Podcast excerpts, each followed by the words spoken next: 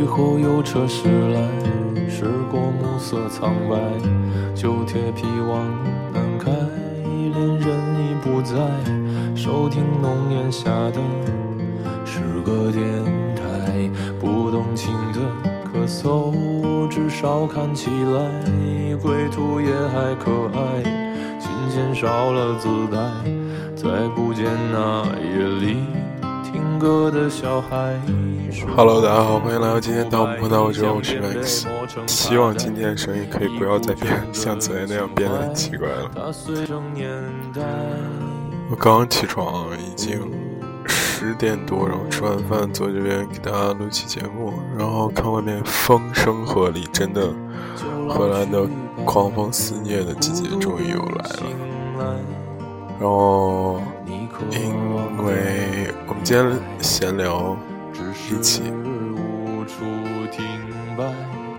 就歌唱吧，眼睛眯起来，而热泪的崩坏。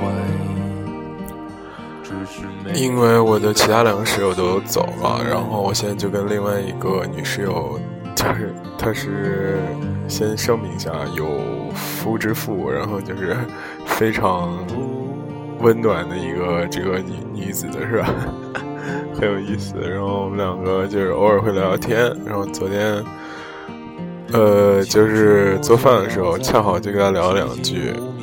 然后我就跟他说，我现在其实心态特别不好，就特别急，特别想成，特别想赚特别多钱，因为总感觉很多事情就是。除了钱这个事情，其他的一些能力，其实，在很多程度上都被印证了。比方说说话能力，比方说社交能力，比方说知识能力，什么乱七八糟一些能力，在不同方面都有一些印证。但是钱这事儿，他妈怎么就是没印证过，从来没爆发过什么的。然后我室友就劝我，就说这个吧，钱这事儿呢，其实是一个附带品。不能只追逐钱，它只是一个附带品。这些道理其实我都懂，都明白，但是吧，哎，有的时候就真的非常急。所以我们今天聊一个非常负能量很强的话题，是这兄弟你怎么还没有红啊？真的，哎，这背景音乐我已经放很多次了，来自陈鸿宇的，叫做《理想三旬》。哎，这。我觉得我真的是一步一步在踏上奔三这个路程啊，有的时候就觉得这个，虽然觉得自己这个衰老的速度好像正在减缓，但是吧，就是因为自己还要真的有好长时间才会变老，但是就有的时候总会考虑说自己怎么才能。就是反而离那些所谓传统意义上的成功好像越来越远了，我也不知道为什么。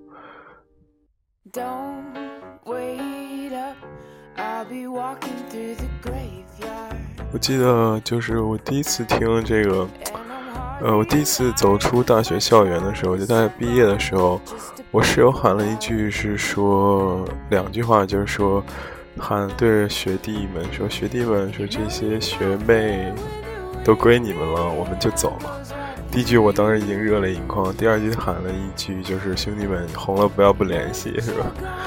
我勒个擦！我当年觉得这句话好多余啊，就是红了怎么可能不联系？就是大家情感这么呃炙热，或者这么关系这么好，现在感觉有点词穷了，怎么都 Mary with 炙热了，真的 说什么都是炙热。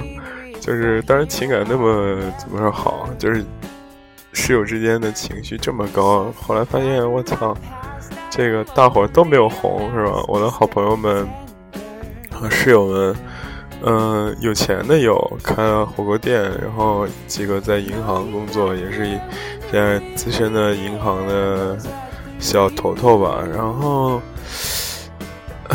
突然想起韩寒当年说的那句话：“说方圆百里之内没有一个励志故事，没有一个屌丝逆袭，也没有一个开心故事，这样就会很颓。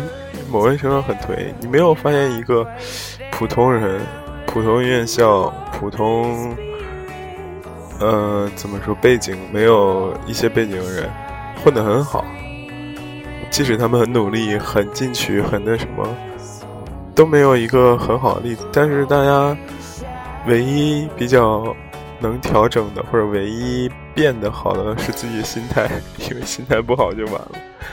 可是我呢，心态就特别特别不好。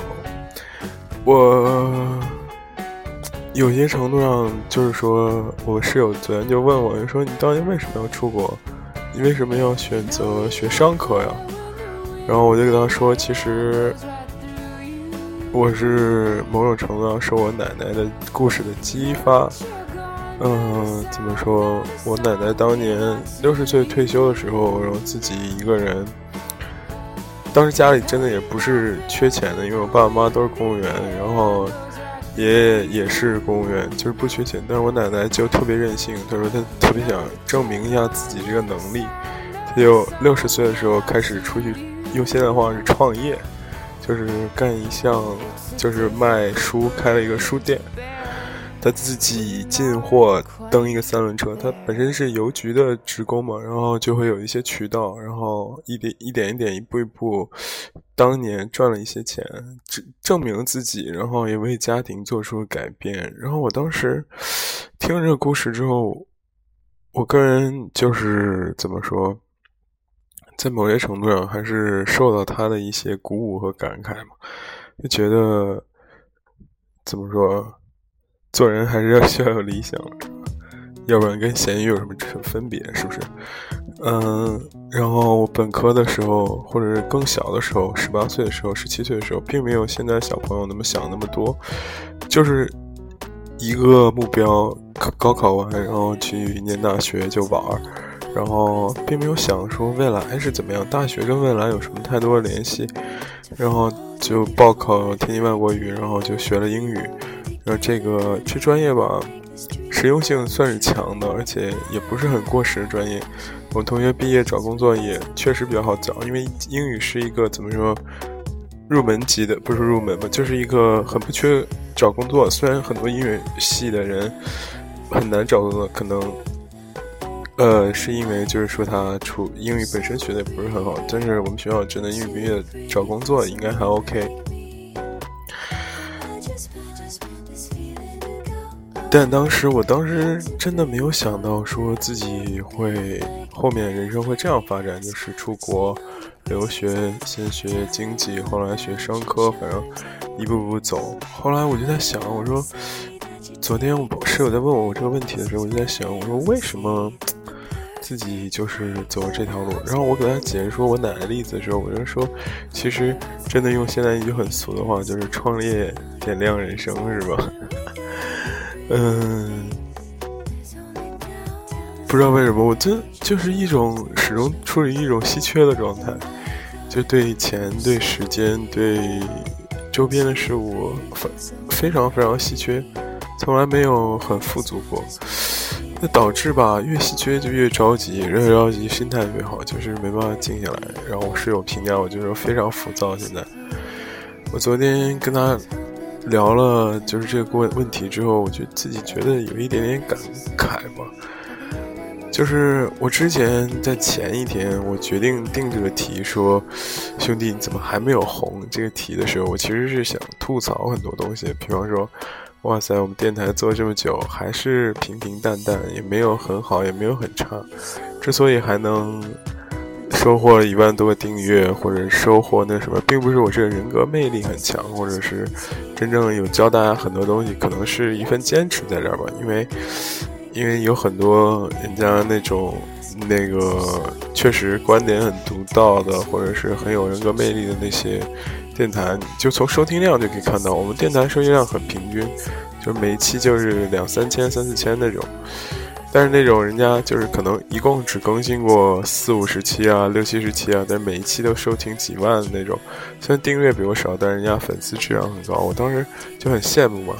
虽然我觉得有些话就是我也可以说得来，就有些事儿我也可以弄弄的那个开，但是吧，就是在某种程度上还是有一些不自信。不自信点呢，就在于哇，感觉真的自己没有踏踏实实做成过一个很值得骄傲的事情。他没有踏踏实实、认认真真的，就是挣过一笔很多的钱，无论是投机也好，投资也好，无论是做买卖也好，任何事儿一点，就是始终处于一种很浮躁的状态。有的时候就真的很着急。那说了说这么多呢，我就跟大家其实吐槽完了，就是想说，有的时候我在想，因为我在想。就是说，是不是真的就要调整心态？是不是真的就是要那个什么？但是每一次我内心从来没有一次就说，不说调整心态，就是说是不是要调整心态？就是说不要这么急着赚钱，不要踏踏实实做好事儿，有没有那个呃，不要这么拜金，或者不要这么怎么说想红想疯了？就王大红、王大那个王没想到。那个王大锤装那慕容白就来就说：“我底下那孔连顺他们就嘲笑他，我操，这傻逼就是他妈的想红，你知道吗？”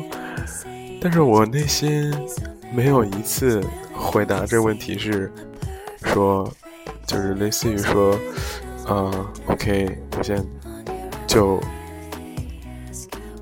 不想这些事儿了，或者是放弃这个目标了。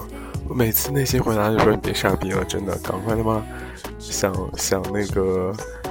你现在就是虽然没有那个怎么出名吧，虽然你没有怎么说类似于赚很多钱吧，但是你只要持续的做这件事情，持续的想这件事情，我就是我内心始终反给我这样的回馈，就是从来没有说 OK 放弃吧，真的就好好踏踏实实当一个普通人吧，我从来没有这样做过。”我室友昨天劝我，就说说了李安的例子，说李安当年毕业了之后，就是在家当了六年还是七年的家庭主妇，然后一直就是从台湾到美国，一直都是由他老婆养他。到第八年的时候，就是李安真的有点忍受不了了，就拿起了一本这计算机的书，就说给老婆说。我最近想要学一点计算机，就放弃一下我这个电影的理想。然后他老婆就说：“你为什么要学计算机呢？你李安将来注定就是要成为大导演的人。你放弃了你现在这么多年的努力，还有什么意义呢？”然后他用这个例子，我当时听完就是有一点点感动嘛。然后他说。不熟，你不要急，你先找到自己想要做的事情，然后再努力去做，踏踏实实就一步步在上前。然后我当时就反馈给他说：“我说，呃，我也给你讲几个故事吧。以前杭州有一个人长得挺丑的，这个特别喜欢骑三轮车，是吧？然后就是看人家投影引盖呢，也这个转了三圈，喊了一声。”别别跑是吧？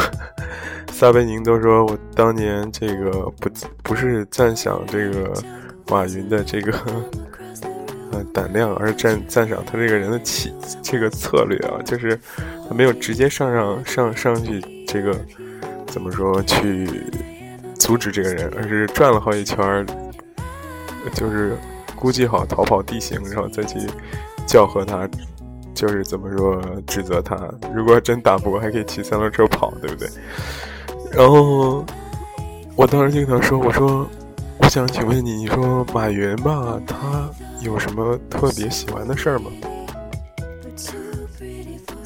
然后我室友就稍微愣了一下，他说：“你不能以马云比。”我说：“那好，OK，那我随便从百富榜上随便找一个人，陈光标，从或者是。”嗯，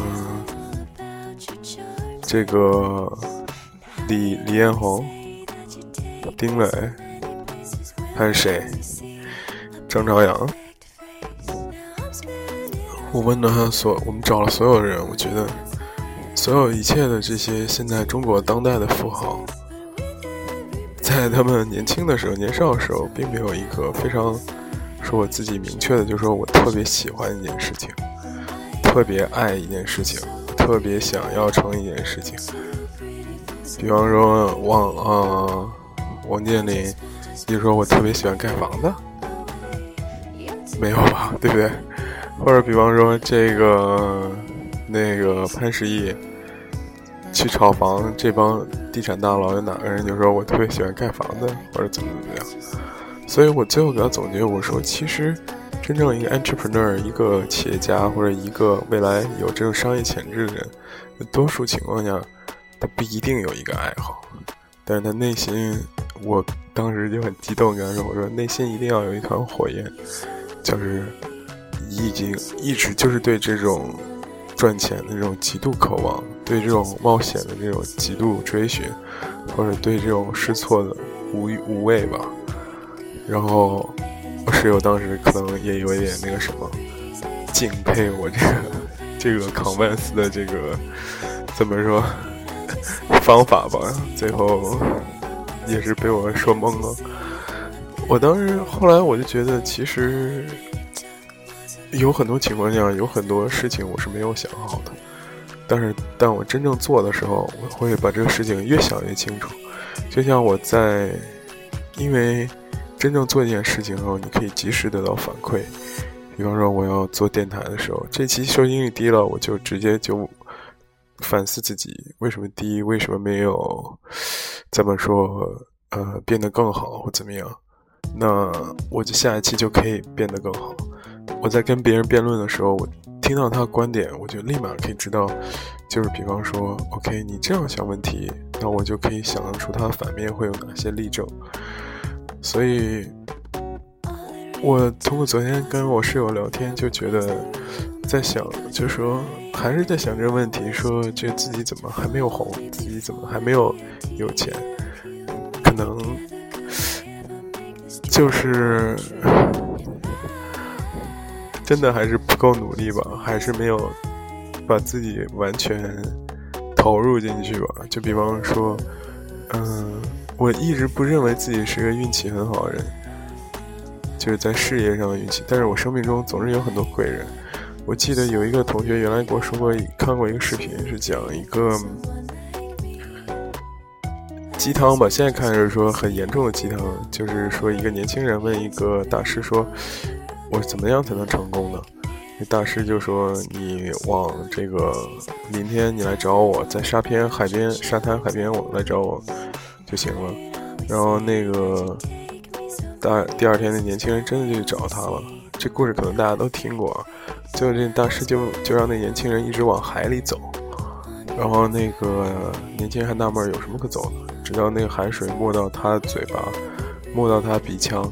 他就不得不边走边呼，就弄卷呼吸，因为这年轻人不会游泳，所以那大师就看那年轻人挣扎着，然后就给他说：“我告诉你，你什么时候才能成功？就是你觉得成功，就像渴你现在快被呛死的时候，渴望呼吸那样，渴望成功，你就一定能成功。”然后我当时一直觉得这个心灵鸡汤太他妈牛逼了，太他妈有用了。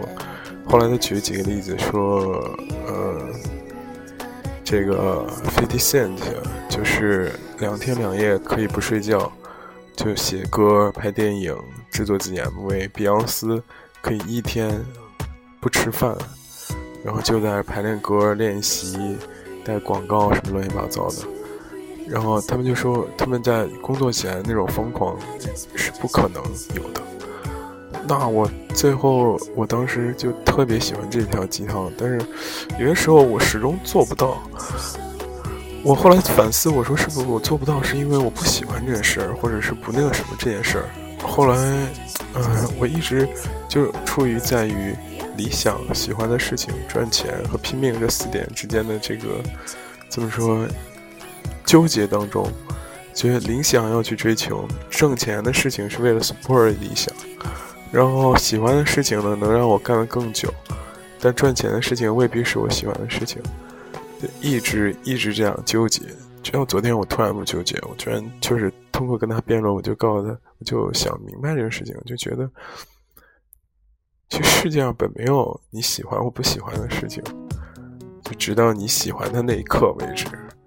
我当然就劝自己劝服他，我就说自己就说，就有些事情嘛，你不喜欢，可能只是你没有到你喜欢的那个时刻。真正你到了你喜欢那个时刻的时候，你真正就自然而然的喜欢他了。就是 any thing any 就是乱七八糟的东西吧，就是我感觉都符合这个道理。你说你不喜欢一件事，或者你特别喜欢一件事情，都可以成为你未来不喜欢或喜欢它的理由。说可能有点傲嘴，但你仔细想想，就确实是这样的。哎，本来是一条吐槽类节目，最后成了一个讲大道理节目，也二十分钟了。觉得天天听我吐槽，可能负能量太太集中了。但是吧，哎，有的时候就跟大家就在录录电台，其实也是一个发泄吧。最近圣诞节假期，然后老师很怠工，然后我也这边就是很颓废嘛，导致就有一些事情缓了下来。但是从今天开始，我就真的认。砍柴、挑水、做饭是吧？面朝大海，车到火开，不能再这样了。我觉得我从来没有把成功这件事情，虽然很着急，但是没有真正的把它融入到我的呼吸当中，或者是把赚钱这件事情真正融入到我的呼吸当中。想想，只有达到那一步的话，我的 motivation 就会非常强。可能我觉得这样说，大部分人都觉得我这个人太不文艺、太拜金什么的。哎然后随你们怎么想吧。这个还是希望大家可以关注我们的微信公众平台啊。然后我们现在更新挺稳定了，因为那个赞赏功能需要我本人的银行卡。我现在没在国内，就本人银行卡预留电话不在了，导致就是那赞赏功能暂时还没有开通。但是我们的团 B 爱的供养还在。就是你可以通过那个每个人捐助九块九毛九给我们电台来支持我们电台运营和会有更好的节目。今天就聊这么多，最后送给大家。之后我昨天开始一直单曲循环，然后一直在电台上扫大家歌，叫做《旅行团此时此刻》。真的，有的时候你听这种音乐，真的就有的时候可能稍微放松一下，会为更好工作学习做准备吧。